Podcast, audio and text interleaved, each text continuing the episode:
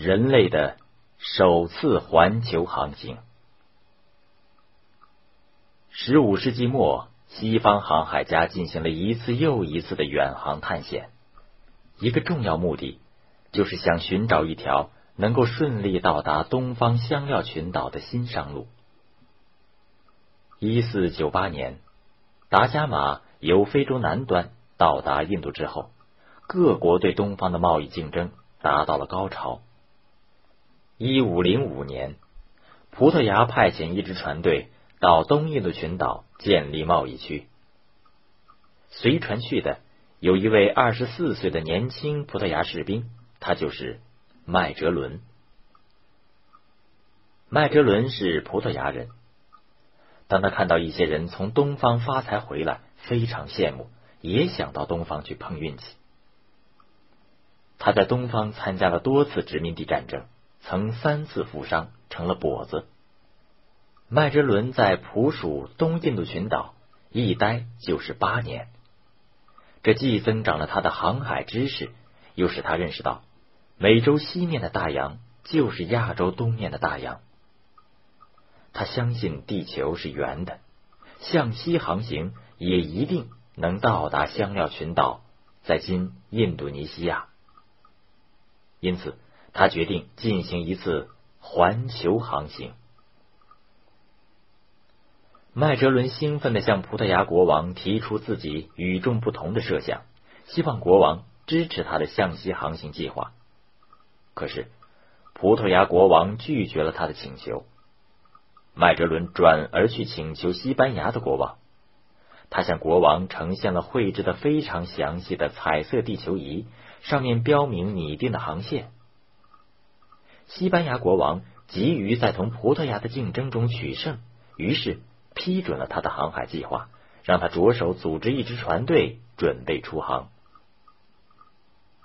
一五一九年九月二十日，在西班牙塞维利亚城的外港，一支船队扬帆起航。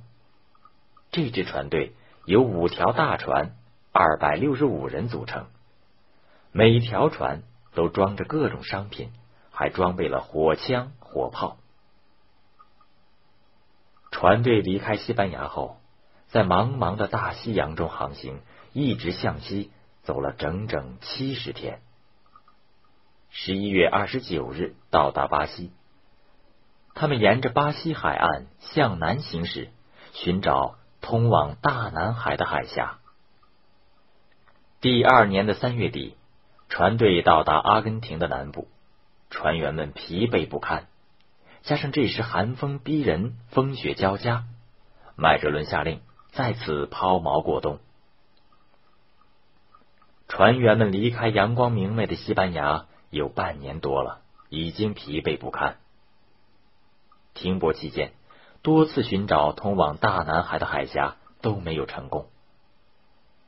面对这荒无人烟的土地，天寒地冻，粮食。越来越少，船员中灰心、失望和不满的情绪日益增长。结果，几个船长联合起来，发动了叛乱。他们控制了三条船，坚决不服从麦哲伦的指挥，并勒令麦哲伦前来谈判。此时形势十分危急，但麦哲伦却镇定自若。为了迷惑叛乱者。他派人送去一封信给叛乱者，表示愿意谈判。与此同时，他又组成一个十五人的武装小分队，伺机行动。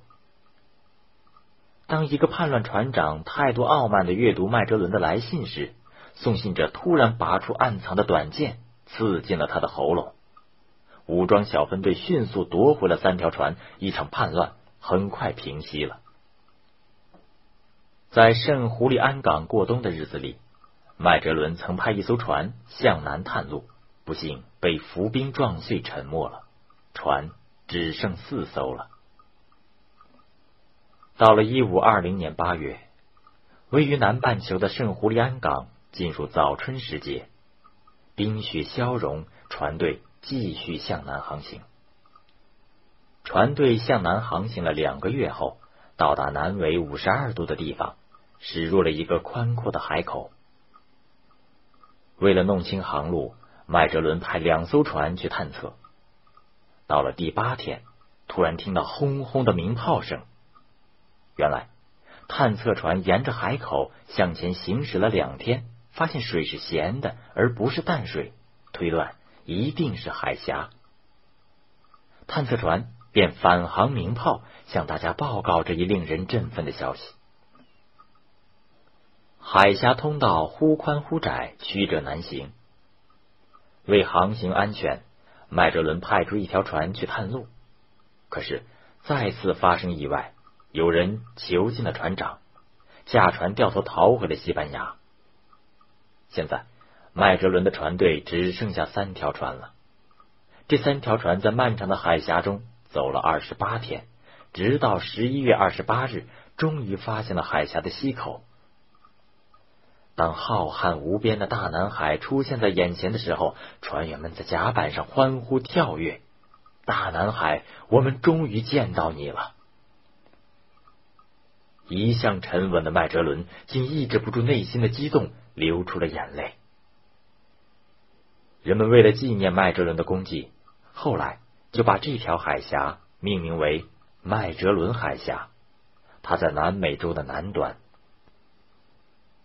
麦哲伦知道，到了这儿只实现了他计划的一部分。他最终的目的是要通过这条航线到达东方的香料群岛，再回到西班牙，那才算是完成这次远航的任务呢。于是，他下令船队向西北航行。船队在大南海航行了三个月零二十天，一直是风平浪静、太平无事。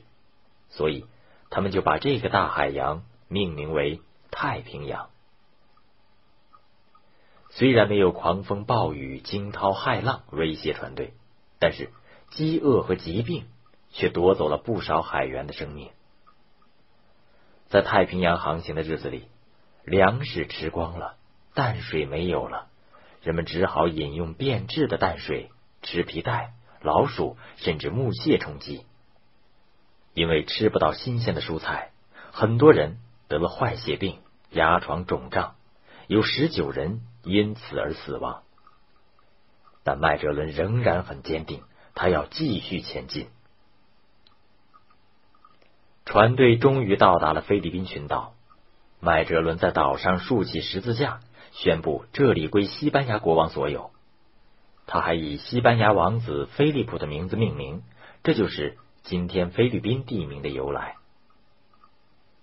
在这里，麦哲伦见到了中国和阿拉伯的船只，知道终于到了他梦寐以求的亚洲。麦哲伦欣喜若狂，他想在这里建立殖民地。为此，他在菲律宾群岛插手了当地两个部落的战斗。在帮助其中一个部落进攻另一个部落的时候，麦哲伦被当地人。杀死了。麦哲伦的助手卡诺带领剩下的两条船一百十三人逃离了这个群岛。他们飘向东南，到达了他们日思夜想的目的地香料群岛。他们用低价换取了大批香料，装了满满的两船，然后穿越马六甲海峡，经过印度洋向西航行。但在回国途中，他们又被葡萄牙海军抢走一条船。